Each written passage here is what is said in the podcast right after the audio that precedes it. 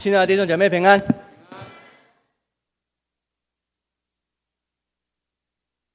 在列王记第十九章第四节，记载了以利亚说了一句垂头丧气的话。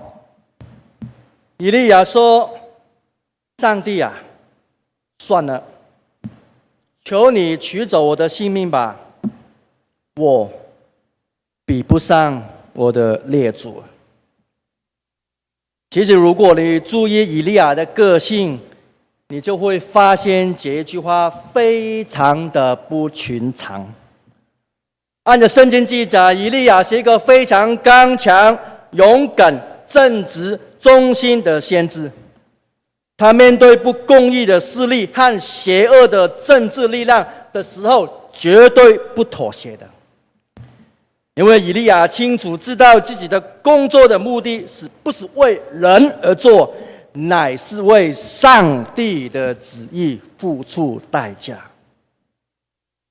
但这一位刚强勇敢的先知，竟然从他的口中说出一句非常绝望的话：“我不想活了。”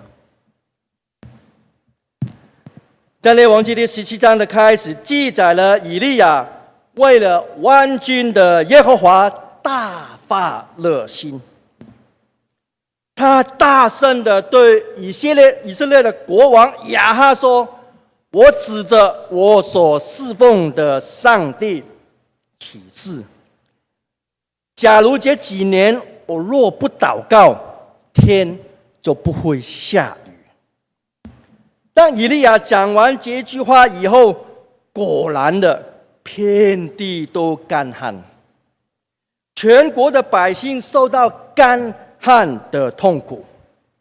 在这个时候，上帝又吩咐以利亚说：“你要离开这个地方，往东边去，藏在约旦河东边的一条溪，叫基利溪的地方。以利亚，你要喝哪边的水？”我已经吩咐乌鸦每天摇饼来供养你。上帝命令天不下雨，整个大地变成干旱的。上帝允许饥荒在地上发生，地就没有办法长出食物来。天假如不下雨，不只是悖逆的百姓受苦，就连以利亚自己也陪他们一起的受苦。但上帝透过奇妙的方法供应了以利亚一切所需要的。口渴的时候，上帝吩咐他可以喝那条溪水水来止渴。不都要饥饿的时候，上帝吩咐乌鸦咬着早餐和晚餐来供应给他。后来，上帝又透过一个寡妇，用仅仅的一把面，瓶里面的一点点的油，来供养以利亚所需要的。这些所发生的事情，都表示上帝跟以利亚同在的记号。当以利亚勇敢的宣讲上帝的话语的时候，上帝在后面支持他；以利亚勇敢的宣讲上帝的话，为主做工的时候，上帝在无论怎么样的状况底下，都供应他、眷顾他。这几乎是一直以来上帝和以利亚之间的默契。上帝吩咐以利亚去做，上帝在后后面挺他。过了差不多三年半以后，以利亚奉上帝的命令去见亚哈王，说，请他聚集所有拜巴力的先知。拜巴力的先知，就是当时候拜巴力庙的那些庙公，聚集了四百五十人，或许八百五十人在那边，在聚集在一个加密山的山顶上面。以利亚要在众人的面前证明巴力是假的上帝，耶和华才是独一无二的上帝。所以亚哈就这聚集了巴力的先知，来到加密山的山顶，在那边一排一排的站好。以利亚对他们说：“这里有两头的牛啊，你们可以先选一头，你们求告你们所相信的巴力，看看你们所相信的上帝。”会不会从天上降下火来，把你们这个祭物烧尽？当巴力的先知天听到的时候，巴力的先知大声的求告他们的神。巴力的先知按着他们习惯的方法，去叫啊，去敲啊，去跳啊，去嚎啊，甚至可能在地上滚来滚去。大声的求告说：“巴力啊，巴力啊，让火降下来吧！你要将火降下来呀！”他们一直喊，一直喊。到了中午的时候，火没有降下来。以利亚去笑他们说：“你们叫的太小声了吧？大声一点啊！大声一点吧！”因为那个是你们的神啊，他听不见，或许他在放空，他在发呆，说不定困起了。你们去叫醒你们的神吧，去叫醒他！哈哈哈哈哈哈！以利亚去嬉笑那些拜巴力的先知，你们的上帝在睡觉。巴力的先知大声的求告，按着他们的规矩，一边跳舞，一边用刀去割自己，去刺自己，砍自己，直到身体流血。可是火没有从天上降下来。于是以利亚对百姓说：“你们来到我的面前吧。”以利亚便把已经毁拆毁的那个坛修理好，把坛的四周围挖了那个水沟，坛上面放好了木材，把牛犊切成一块一块放在上面，对众人说：“你们用水浇在那个祭物的上面。”百姓。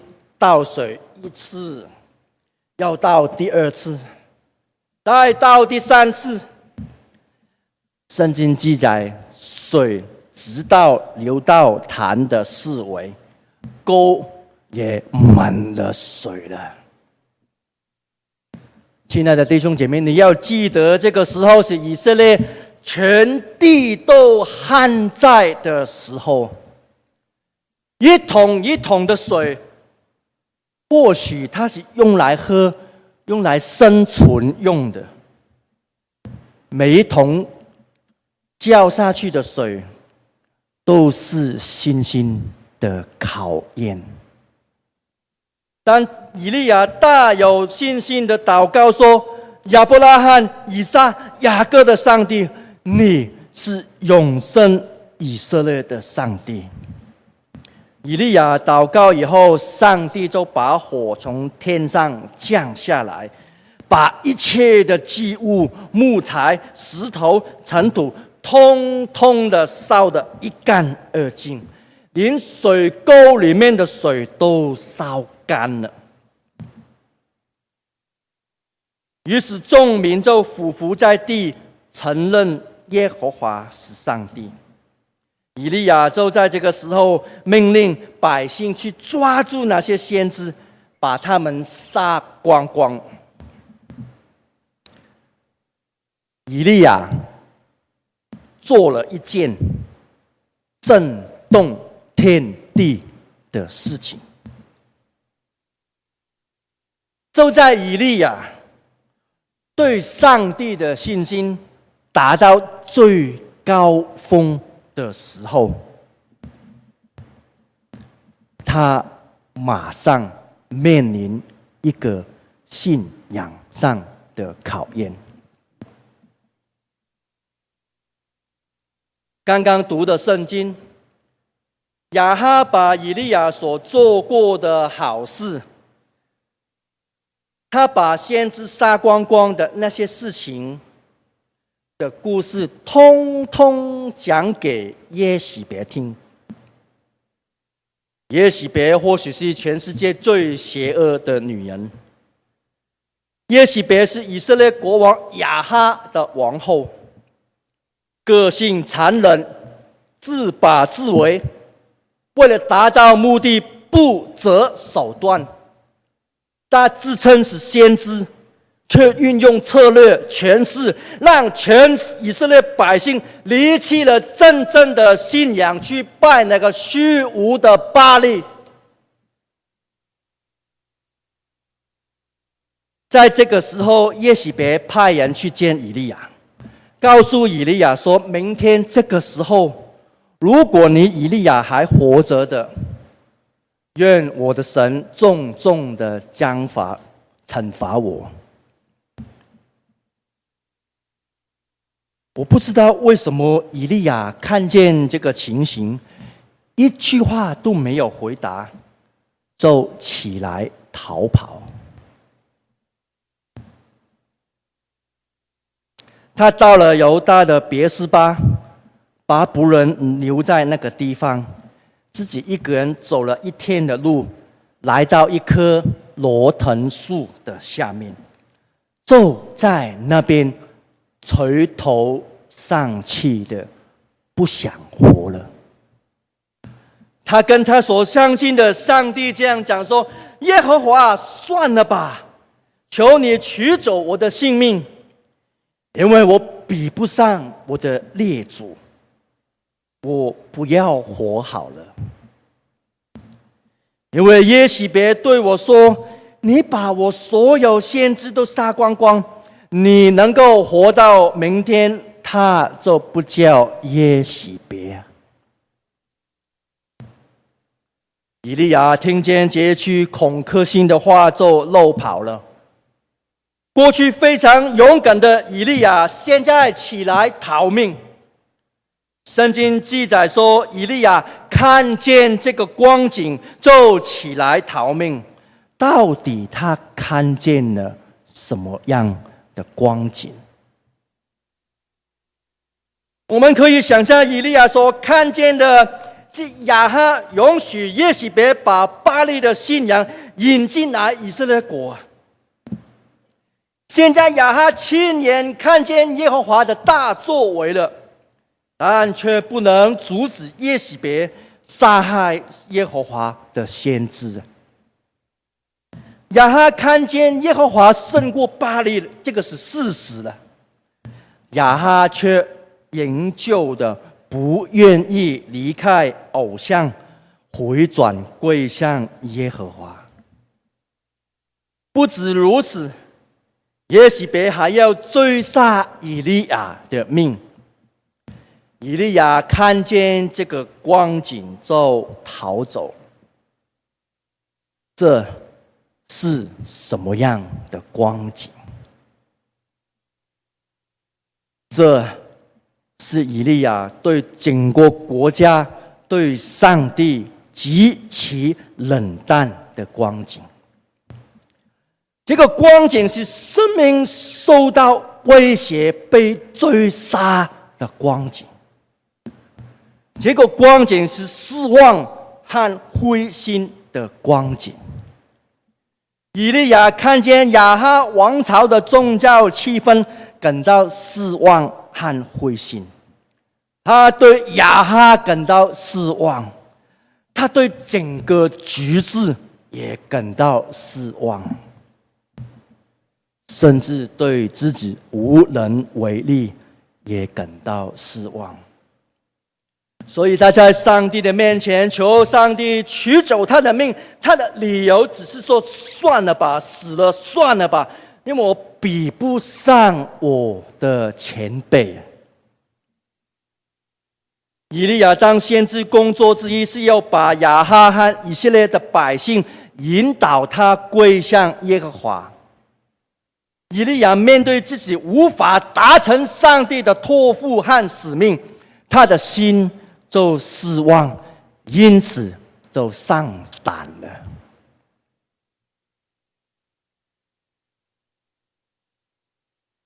接着，上帝和以利亚有一段非常有趣的对话。上帝对和以利亚的对话非常的特别。当以利亚疲累睡着的时候，天使两次去拍醒他：“紧起来，紧起来呀，起来呀！”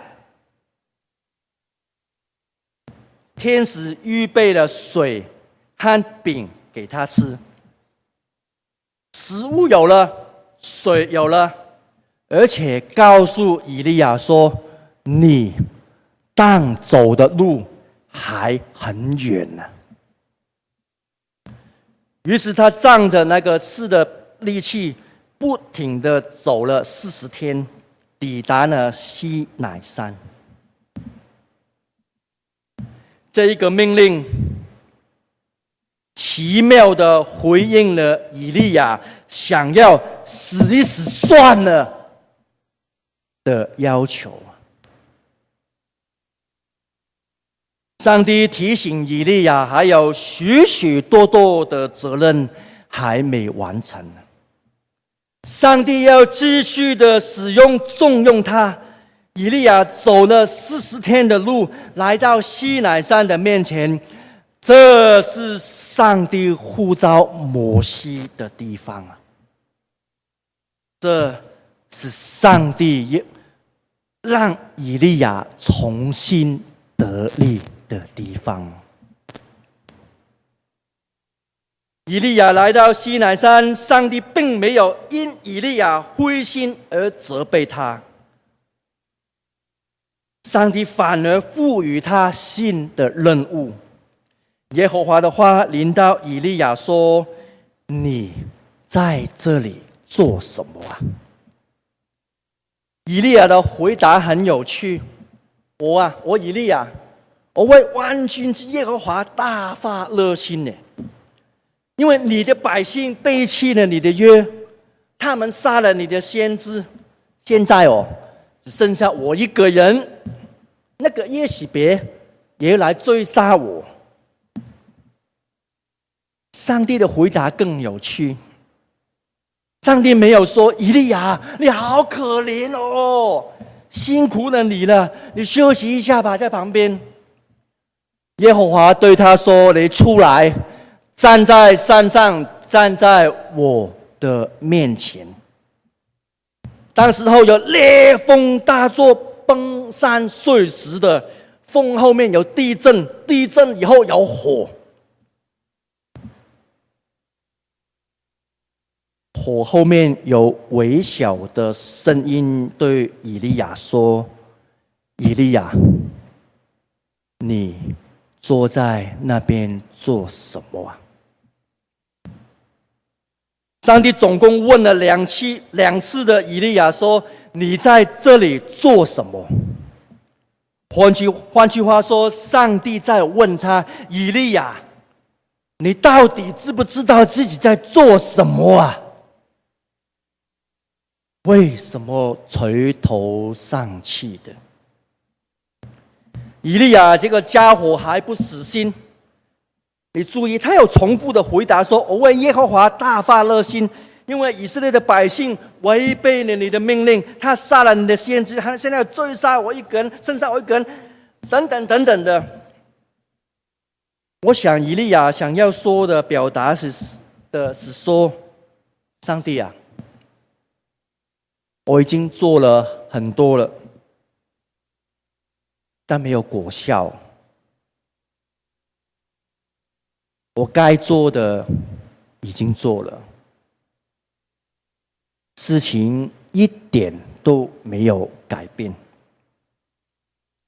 而且对方现在也追杀我的命，我感觉好孤单呐！我想我要放弃了。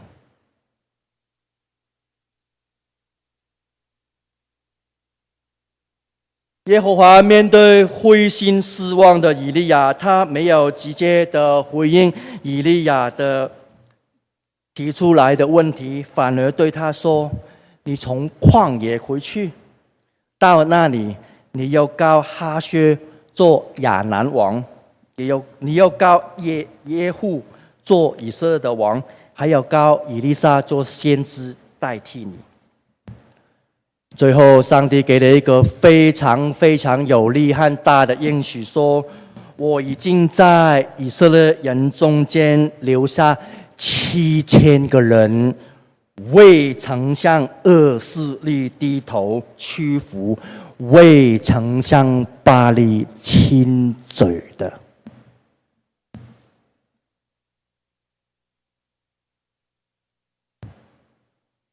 当整个国家对独一上帝的信仰走偏差了，身为先知的以利亚怎么可能不难过？当整个国家是用耶洗别一言堂的政治力量在运作的时候，身为先知的以利亚怎么可能不感到灰心呢？当看起来邪恶的力量的声音，大过人良良知的声音的时候，身为先知的以利亚怎么可能不着急？难道以利亚要苟且偷生？对以利亚来说，他的感觉是真实的，他的确可能感到万分的孤单。因为身边没有支持他的人，看起来连一个都没有。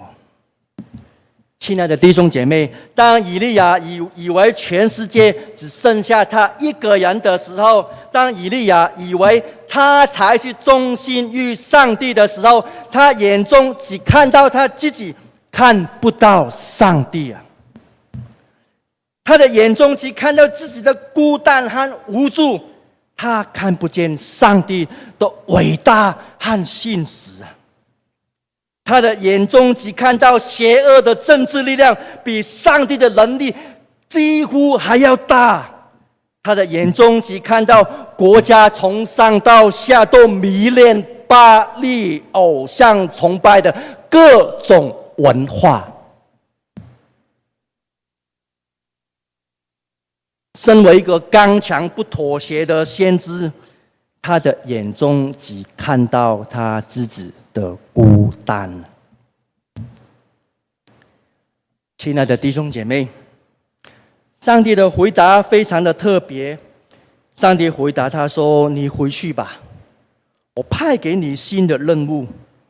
我已经为我自己的名留下七千个人。”未曾向恶势力低头的，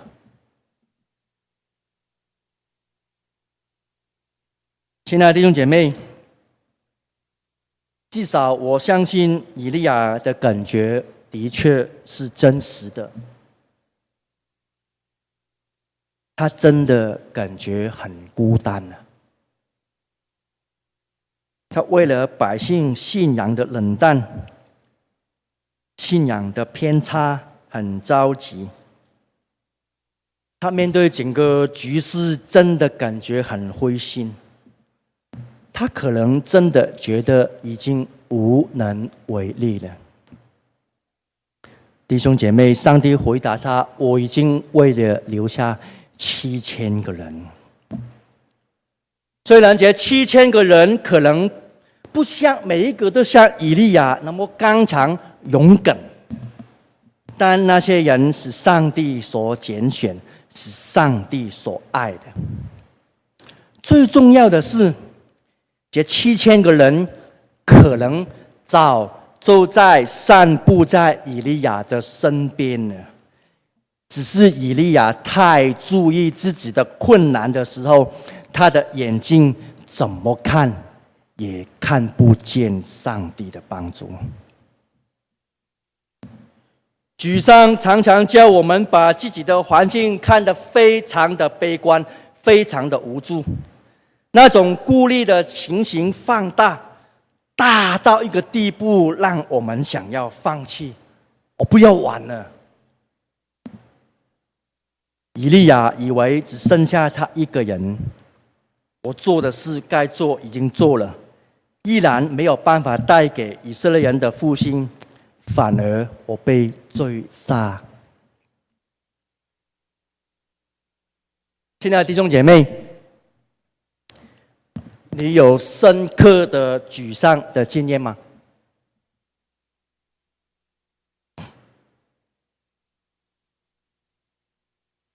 相信大家知道我的过去有一段很辛苦的故事。前几天有一个妈妈跟我说，她的哪一个团体的童工跟她讲，她说：“哎哎，我在电视上看到你们的传卓传道耶！哎呦，原来你们的传道以前是拍狼耶！”那个姐妹回答说：“啊，对呀，不然呢？感谢上帝啊！”我听到以后马上回答说。谢谢你们这些好人都牺牲自己的好位置让给我，好叫我可以排队排在前面等耶稣啊！因为圣经记载说，耶稣来不是找好人，乃是找有罪的人。请你跟旁边的人讲说，你是蒙恩的罪人。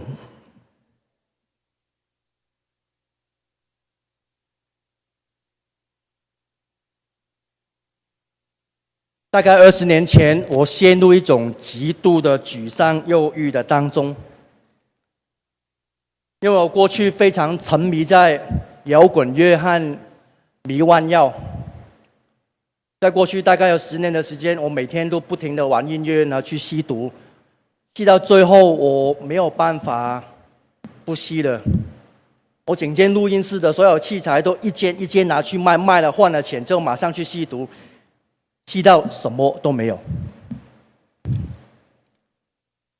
大概二十年前，我就在一个戒毒的地方，我感到很无助，我感到这个世界绝望了。我的努力有用吗？我也可以有新的人生吗？就在那个时候，我之前写了一首歌，是在诗篇第一篇，我谱上那个曲。在唱啊唱啊，我不知道什么原因，什么什么的管道，这首歌会流到美国去，在美国一个华人的教会里面在唱。后来我知道这首歌很多很多人受到激励，但是是我不知道的。有一天我在戒毒所的里面，我非常的沮丧，我甚至觉得我根本没有办法再活下去了。有什么理由可以支持我继续活啊？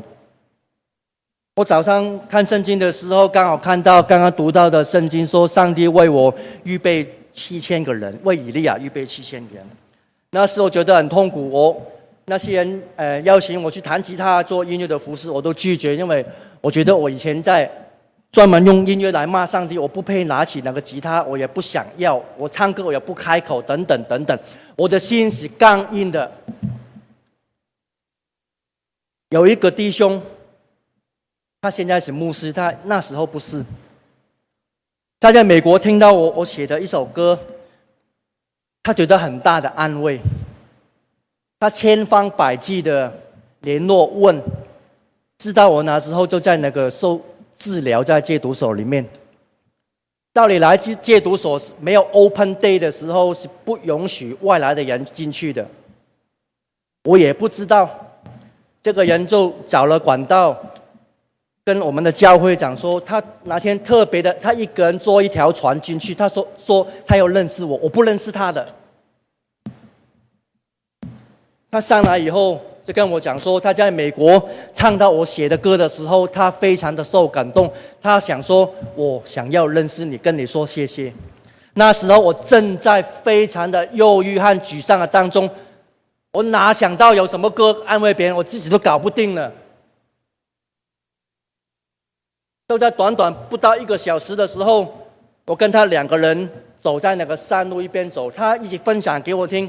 他在他在早期在香港长大，然后国中的时候紧接移民去美国，在那边念大学、研究所，很好的工作等等。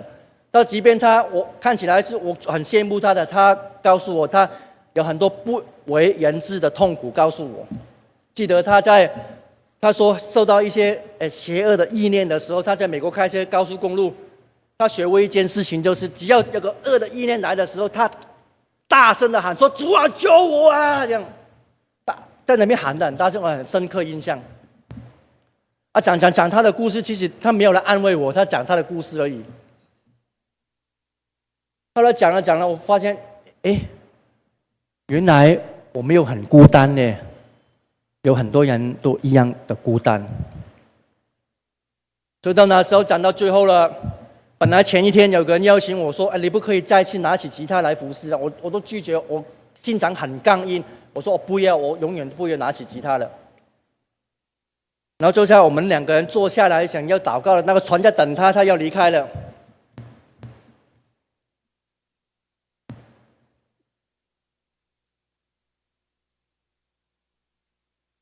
他突然跟我讲说，他最沮丧的时候，读到上帝跟以利亚所说的：“我已经为你留下七千个人，未曾向巴力亲嘴。”那时候的我整个崩溃，就一直狂哭了。我很沮丧。早上我读圣经的时候，读到那里。有一个不认识的人，结果突然，怎么可能他会进来来说认识我，而且告诉他的故事，说我写的歌能够安慰他。最后，他用我早上所读过的经文来告诉我的时候，我不得不承认，上帝每时每刻都在看顾我。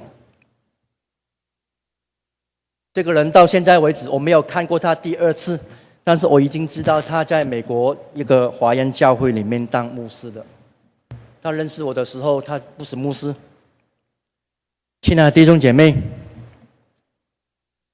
我们远远比不上以利亚，但我们许多的时候像以利亚一样，会感到失望、孤单、害怕。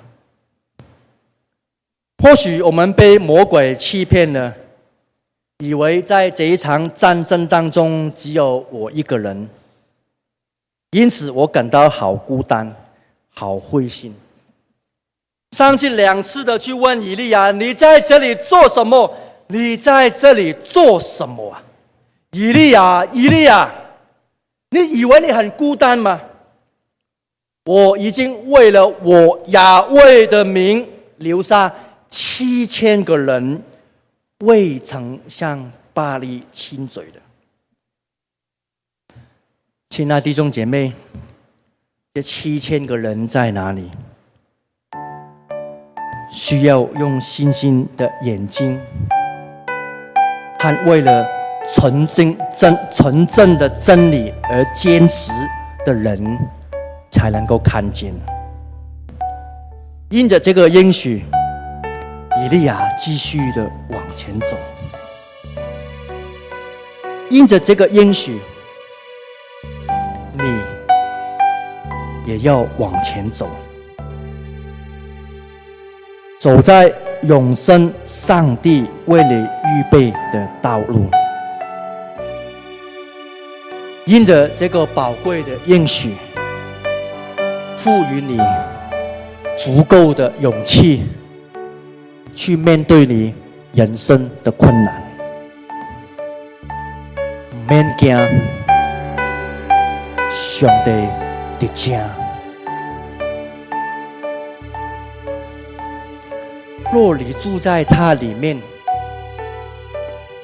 耶稣说，他也住在你里。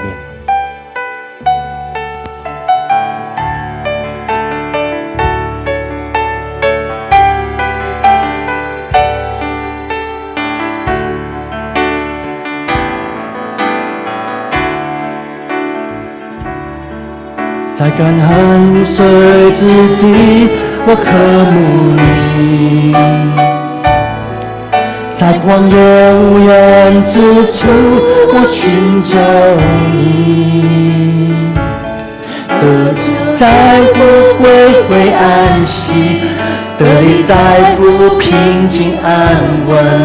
我等候你，如鹰展翅上腾。在干旱无水之地，我渴慕你，我渴慕你。在旷野无人之处，我寻求你。得救叫我归回安息，得力在乎平静安稳。我等候你，如鹰展翅上腾。在干旱无水之地，我渴慕你，我渴慕你。在旷野无人之处，我寻求你。得救在乎归回安息，得力在乎平静安稳。我等候你，如鹰展翅上腾。住在你里面，住在你里面，如同枝子无葡萄树紧紧相连。住在你里面，住在你里面，领受生命活水泉源，永不枯竭。住在你里面。住在你里面，住在你里面，如同枝子葡萄树紧紧相连。住在你里面，住在你里面，领受生命活水泉源，永不枯竭。亲爱的弟兄姐妹，你正在遇见人生的困难吗？你正在遇见你人生当中让你非常沮丧、灰心、失望，那件事情几乎要让你要放弃了，你也几乎看不见上帝的手了。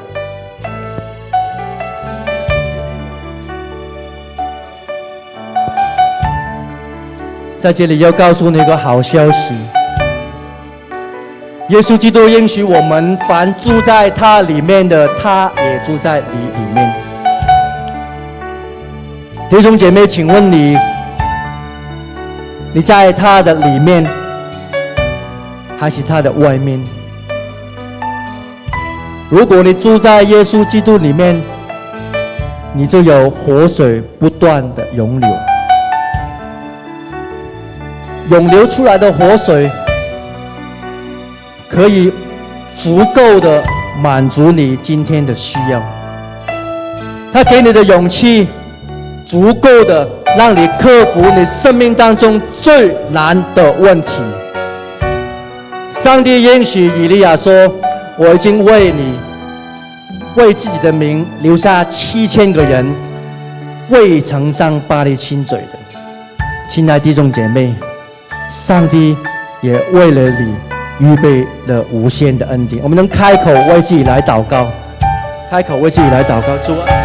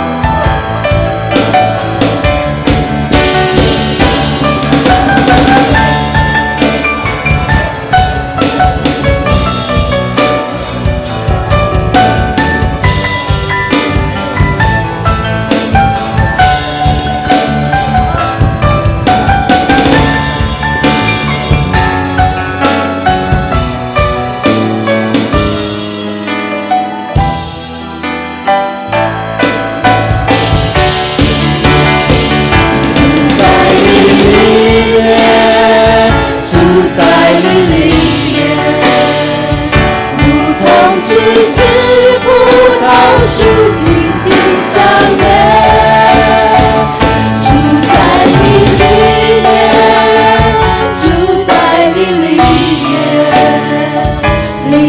生命活水泉源，永不枯竭。再一次宣，住在主里面的，在。